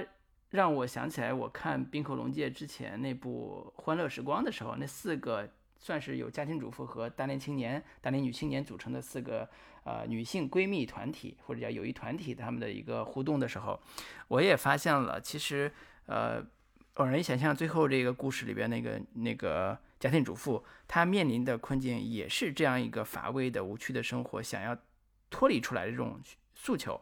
啊，就是那些欢乐时光里边那些女性都是有什么呃周末的时候会一起去爬山。呃，泡温泉，远离家庭，远离远离老公，啊，或者是远离这些这个工作的这个俗事，呃，他们希望能找到一个维持他们的呃生活之外的一种情感连接和女性之间的友谊的链接，所以片名叫《欢乐时光》嘛。然后这个里边也是，就是他好像在这样一个扮演角色的故事里边，呃，互动里边找到了自己的某一种情愫，也呃为自己。无趣的、贫乏的这种家庭生活，带来一些趣味，啊，这个就你说是女性主题也好，或者是女性的关怀也好，是一个非常显而易见的。它其实也是在探讨说这些，呃，中年女性的情感生活里边是不是还有一些呃被忽视的、被遮蔽的，或者被嗯大家所没有看到的这些小小的这种想法和突破的欲想法，呃，是被展示出来了。而且它里边对于女性帮助女性的这个主题还是有很温情化的展示的，就是在呃情感层面上和友谊层面上都有。哪怕是陌生人之间短暂的这个友谊，也足以构建起来一个非常温柔的这个场面去展示。我我我在看这个最后的那一那个片这那个短片的时候，我我甚至产生一种奇怪的联想，就是它有一点青春片的味道，就是他把青春片曾经校园生活的那一段完全不展现，他只展现说长大之后我们变成了什么样的人。就是，甚至有点像这种很多韩剧或者说韩国电影里面展现的那种，或者说很多日本电影也很擅长拍就是青春校园的故事，但是他把青春校园的那部分完全让观众自行去想象、自行去脑补。比如说那个女生当年她跟她的同性情侣爱侣之间当年到底发生过什么样的事情？以及那个家庭主妇是不是也曾经在校园里面有过一个非常要好的朋友？但是最终他们彼此渐行渐远。其实这在这个故事里面有大量的潜在的文本，有大量的潜在的想象空间，去呃让观众去想象，同时又对比说当下他们面对的生活，当下他们面对的中年。女性的人生到底是什么样的？然后通过这种想象跟当下的现实之间的一个对照、一个对比，来产生很强的一种呃，就是有种唏嘘感，或者说有一种时光就是如白驹过隙一般的这种，就这么逝去了两个人曾经美好的青春，到现在是这样的一个状态。然后在两个人的呃。偶然的一次相遇当中，曾经的那一个美好的回忆，通过这样的一个缝隙，或通过这样的一个缺口流淌出来，然后让两个人擦出了一个说我们我们我们重新去那个想象一下彼此重逢重逢的这样的一个场景。我觉得这个是最后这一段挺让人感慨的一个一个小小故事吧。对，嗯嗯，对，然后。讲完最后一个故事的时候，你会发现我们用了这些描述的词儿和这个理念，听起来特别像王家卫的电影啊，就是关于这个偶然呀，关于这种某一种巧合机遇啊，呃，还有这种复杂的情感，听起来特别的像王家卫。但是，对，我相信绝大多数观众在看这部电影的时候，一定不会觉得它像王家卫一样好看。就因为王家卫的电影视觉上会有他的非常华彩的和和和这种暧昧的浪漫的这种复杂的这种视觉风格交交织啊，当然跟那个摄影师也有关系，就是他的这个视觉表现力是非常强的。但是反观我们冰口龙介的这个导演，呃，除了《夜以继日》的某些场面之外，我觉得他大部分的电影的视觉表现力都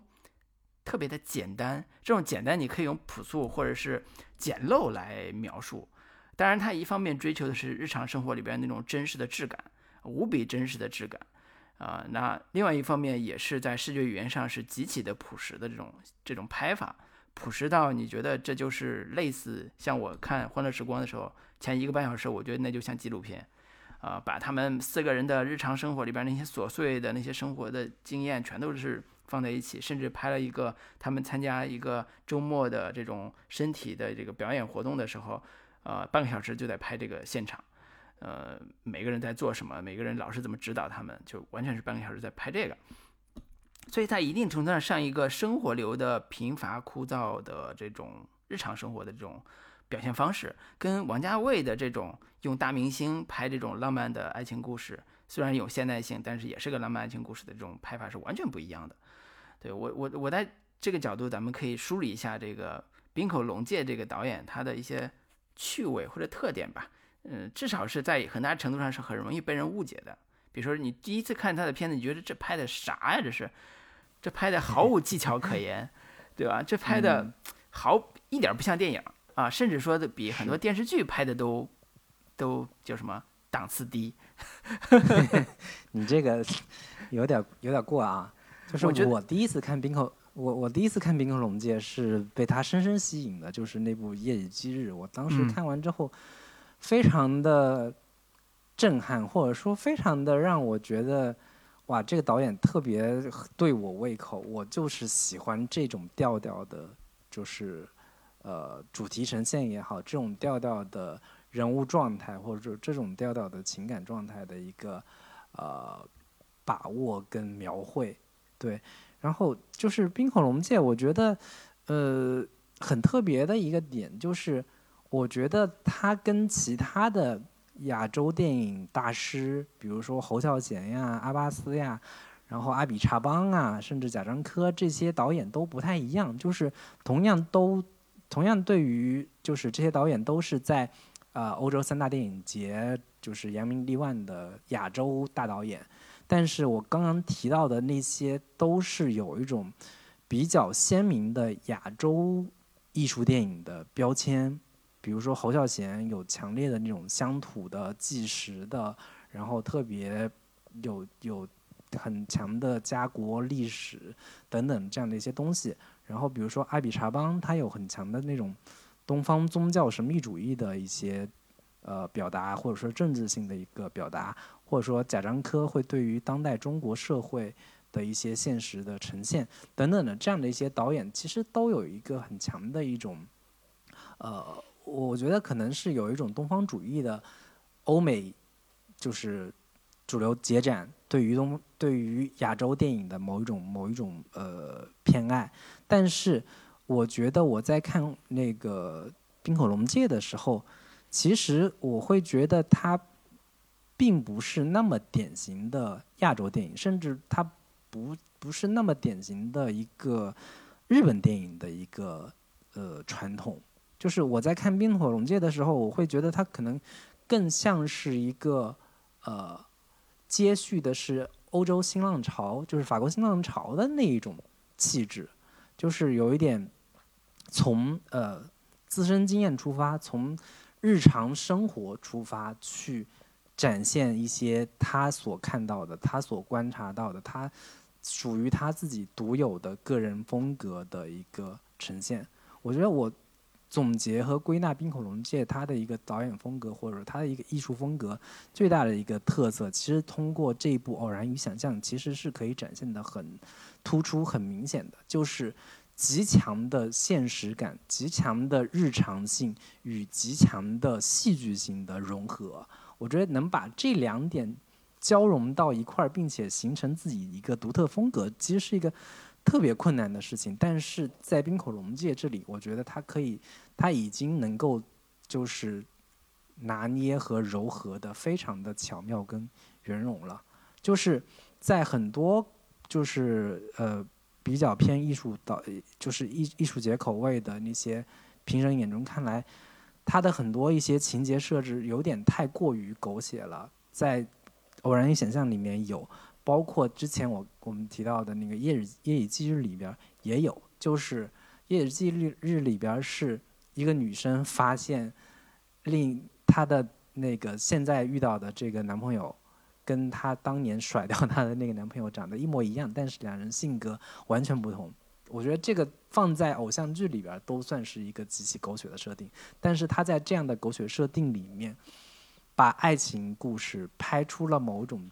哲学感。拍出了某种悬悬疑感和恐怖感，这个是他非常独到的一个艺术手法。我觉得这这一点是让我深深折服和深深叹服的。对，这个是我看《冰河龙界》他一直为什么能够一直吸引我的很强的一个原因，就是它能把现实感、把日常性展现的淋漓尽致，同时又能在这种。戏剧性极其强烈的狗血的一个设定的基础上，玩出一种新风格，玩出一种新花样，这个是我特别喜欢的一个一个一个呃风格融合的一个它的一个特色。嗯，虽然说起来，它的确不太像日本传统的呃电影导演的风格，包括失之愈合这种，你跟他一比，你就发现他跟失之愈合的差别也是挺明显的。呃，虽然某些主题可能比较相像啊，但是差别还是挺挺大的。呃，视觉风格和创作风格是完全不一样的。比如说，呃呃，失之愈合里边也有奇迹这个概念，它有部电影就叫奇迹。啊，它是一个特别温情的日常的伦理性的，啊，两个兄弟小孩之间的那种温情的这种故事，呃，然后牵涉到家庭的这个过去的那种伤痛的体验的这种故事是非常明显的这种主题。那《冰河龙界》它其实更多聚焦于现代的都市生活，啊，同时呢又有都市生活里边那不可琢磨的，就像你说的那个所谓的奇迹或者是想象的那个神秘的那一个部分。呃，或者叫狗血的那一部分，它它总是在这种看似用极其日常的东西去反衬那些嗯不可理解的，或者是呃特别狗血的情节的这种合理性，或者是这种呃融合性。我觉得这个点本身是一个呃在以前你从创作上来讲是很难融合的一个技巧，因为呃他很难用现实逻辑或者很难用生活逻辑去真正的去。呃，把它给合理化，就用我们的理理解来，如果它特别狗血，那它本身就需要用一种更加复杂的技巧去完成。比如说，你看那个王家卫的电影里边，很多也是挺狗血的，但是他有他的特别强大的视觉语言去包装这个故事，和和所谓的明星的这个表演去包装这个故事。嗯，那相当于《冰口龙界》就用另外一种。啊，你可以叫低成本或者是非常非常简单的这种视觉语言，去打破了那种呃非常强烈的这个戏剧时刻的那种那种狗血性。然后呢，在另外一个程度上，他又用了一种对话，或者是我们今天看的这部作品大量的对话、大量的台词的一种风格。这种对话又跟像伍迪·艾伦这种对话是完全不一样的，就是他以不追求所谓对话本身的这个。呃，文学性或者是对话本身的这个或者旁白的这个文学性来构建所谓的电影的语言，它还是用非常日常的，甚至毫无创作技巧感的这种对话，让你觉得这就是日常对话的一种。但实际上，他又又很聪明，就是作为编剧来讲很聪明，他把这些对话又和那些刚才讲的那些狗血东西融合在一起，让你觉得这故事本身就是一个日常的一个叫翻版。或者叫日常的一个模仿，他在模仿一种日常生活中可能出现的这种非常令人让人觉得大跌眼镜的、让人狗血的这种桥段啊，然后处理的还非常的有上升到一种哲学高度也好，或者文学趣味性也好，或者是一种非常有呃让人沉思的这种情感的地方也好。所以在我在看的时候，我在觉得它跟法国的某一种新浪潮电影虽然有一点相像，但是感觉还是不太一样。我觉得法国人像像像侯麦也好，或者像那个特吕弗他们拍那个片子的时候，他们也有大量的这种对话，然后男女情感、三角情感这种戏。当然，在一定程度上，这种拍法是特别像的。但是你看法国的这个新浪潮里边，它有一个特别重要的拍拍摄的技巧，叫呃把摄影机拿到大街上，就是手持摄影的一个开创者。就是法国新浪潮这波人，所以他们在很多拍的时候依然追求这种现代性的视觉语言、视听语言，呃，以至于像包括我一直说娄烨他们在在在创作自己电影的时候，很早就开始意识到我要革新现代的文艺片、艺术片的拍摄风格。从苏州河开始，他们就甚至更早了。苏州河是一个非常典型的一个案例了，就是我怎么把当下的生活拍出一种不一样的气质出来。啊，那苏州河本身也是在一定程度上是一个。偶然与想象的一个产品，那但是它的视觉风格是非常鲜明的。反观到了冰河龙介这儿，感觉又倒退了，感觉从两千年的这个，如果我们对比它两千年的这个苏州河，倒退到了二零二一年，竟然拍的比苏州河还要淳朴，还要简单，还要甚至朴素的这样一个视觉风格。我觉得这是一个很有意思的一个创作的现象。嗯，在日本这个这个创作领域里边，是一个非常有意思的一个现象。我觉得作为一个学电影史的，我必须要纠正一下老卢，就是，呃，首先就是把摄影机拿到大街上，这个是一个意大利新现实主义更早啊对。所采取的一个一个一个艺术创作的风格啊。然后另一个点就是法国新浪潮其实也并非铁板一块的这样的一个有统一特别统一的一个艺术风格，比如说像呃葛达尔他们那种就是大量的非常飞的非常有这种冒犯性的极其激进的视听语言，比如说跳切啊等等这样的一些呃镜头语言方式是非常先锋性的，但是同样也有一批在法国新浪潮那个体系当中，但是是有着非常强的文学性的，有非常强的一个古典性的一个艺术创作方式，比如说像侯麦那种，它可能更接近与小说之间的、与戏剧之间的一个亲缘关系。我觉得，如果一定要去区分说，冰火龙界接续的法国新浪潮的哪一部分的这个艺术养分的话，我觉得可能更接近于侯麦他的一个呃，就是艺术风格，就是也是非常热衷于探讨男女之间的人与人之间的情感关系，然后在人与人之间的情感关系当中，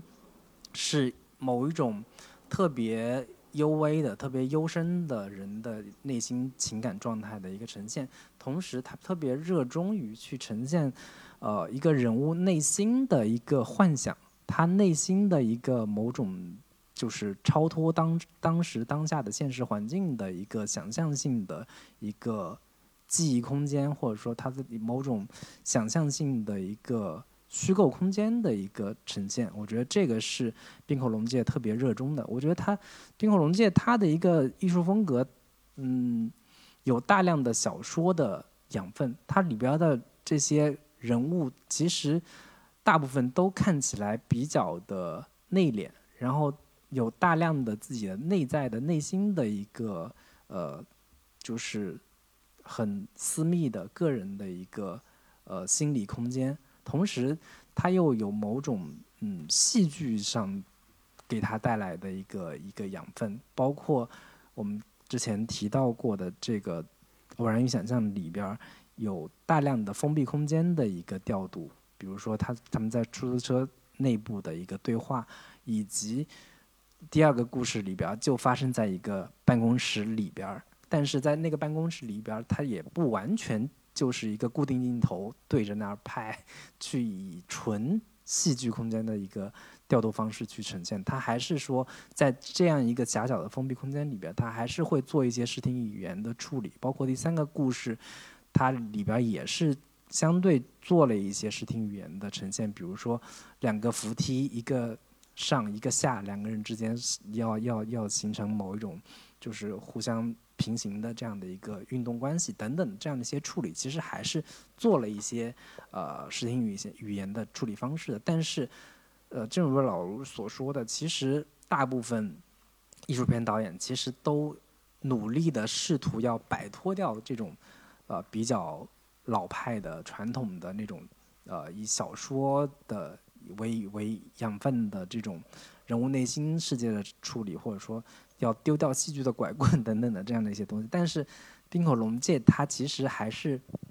要通过这些小说的也好，戏剧的也好，这样的一些养分，结合他自己独独有的一个艺术表达，形成一个属于他自己的一个个人风格。这个是冰口龙介在借鉴传统的基础上，同时又能形成自己个人风格的一个比较突出的一个特点吧。嗯，对，这个感谢林老师纠正啊，这个学学艺不精。那个有一个刚才提到那个点，我觉得挺有意思，就是冰河龙界的主人公大部分都是那种文学性的主人公。所谓文学性主人公，就是他们的主动性非常出，非常弱，大部分都活在自己的想象中，然后被所谓的时代或者被情节推着走的那种那种感觉。呃，所以这也是很很后来因为电影啊、戏剧这种东西出现之后，小说一直在探索的另外一个维度，就是它的他已经不是那么追求所谓的戏剧性或者是呃电影情节那种张力的东西了，因为他开始探索说，如果有电影在，那我小说应该去写什么？啊、电影已经是这样了，那我小说要探索的是更加复杂的关于文体的。关于这个不可言说的一部分，就是电影所谓的这个画面不能传达的东西，那这就是小说它在这些年一直在探索的一个领域，呃，正是因为如此，那滨口龙界的电影里边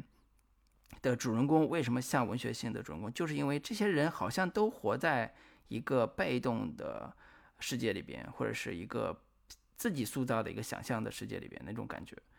呃，然后他有一些主动性，但是这个主动性又又不会强大到像电影主人公要求的那种，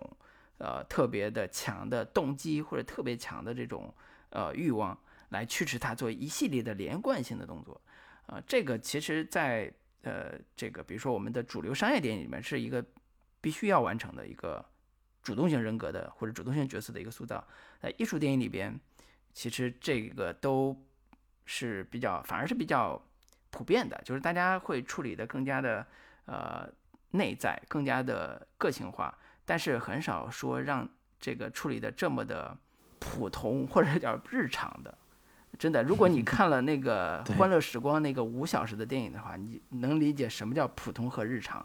这个东西能撑到能把时间撑得多长，完成一个他想要的一个情节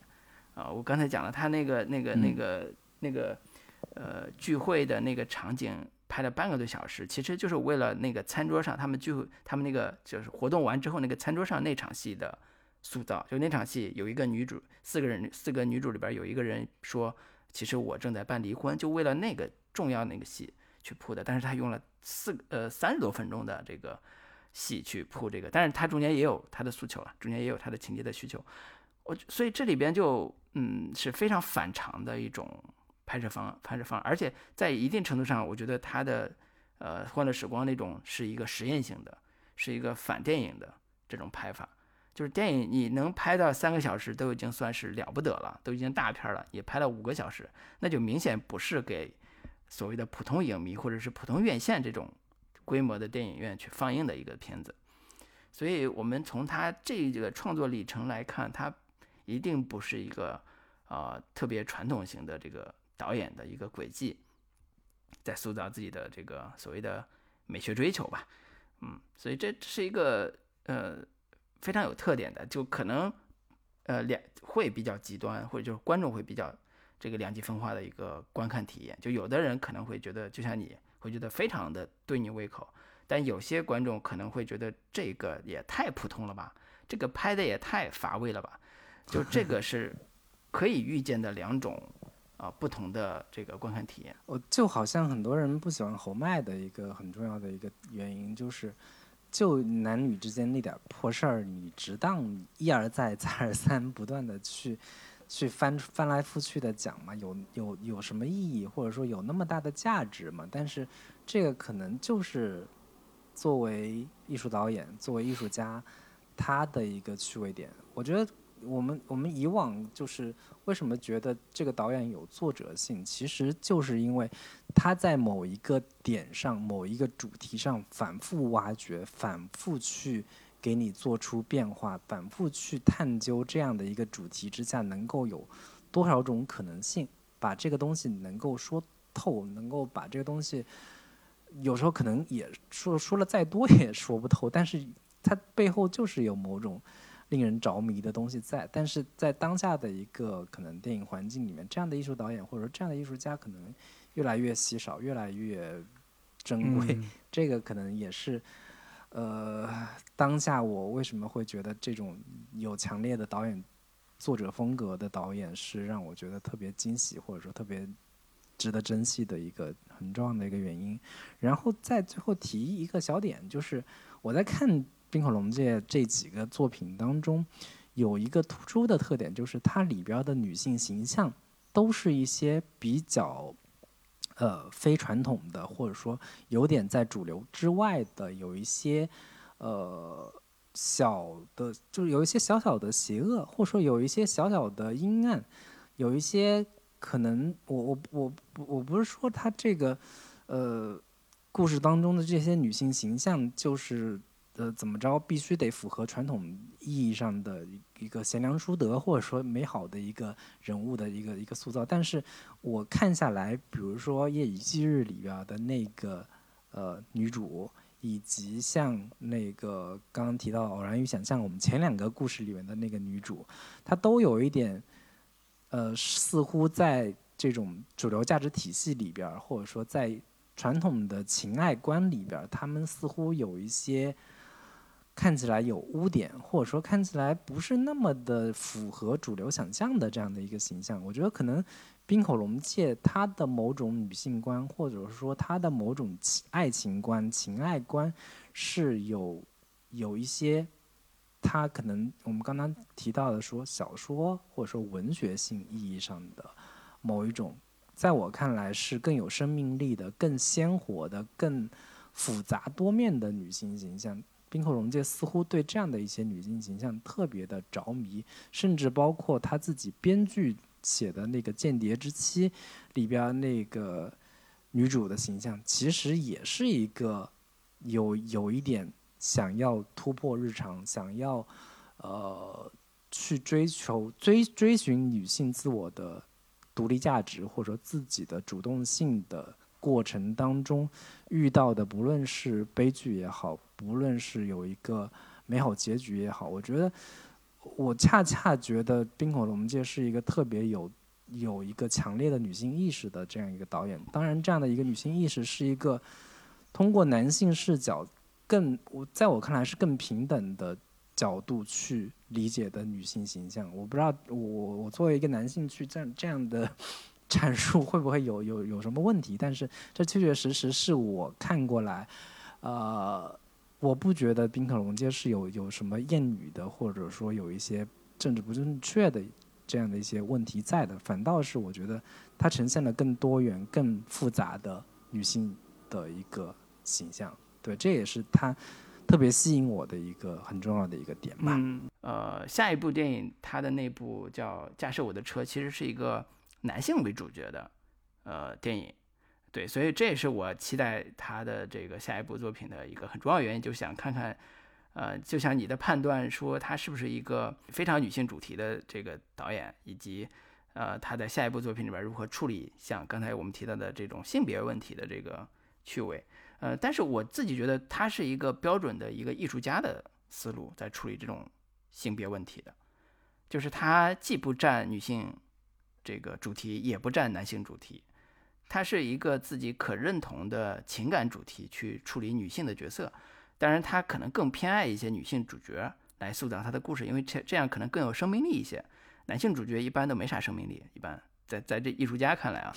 在艺术家看来也没男性角色不如女性角色有生命力，这是很显而易见的。你看张艺谋，张艺谋早期拍的主角电影，除了那个《红高粱》，哎，《红高粱》里边也有一个女性角色非常有生命力，就是他大部分的有生命力的角色都是女性。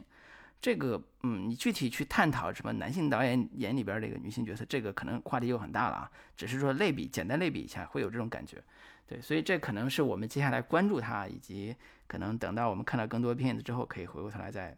总结一下，看看是不是跟我们想象中一样的。行，那我们就期待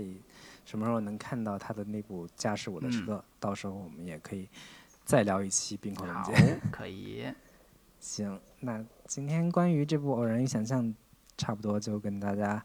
聊到这里，最后还没有加入我们的听友群的朋友，可以在微信当中搜索“准风乐坛播客”的首字母 C F Y T B K，然后在微信中找到我们的微信小助手，把你拉到我们的群聊当中。那今天就跟大家聊到这里，拜拜。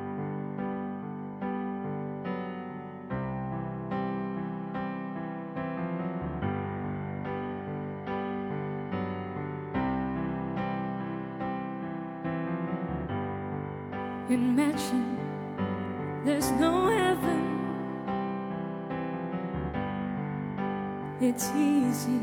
if you try.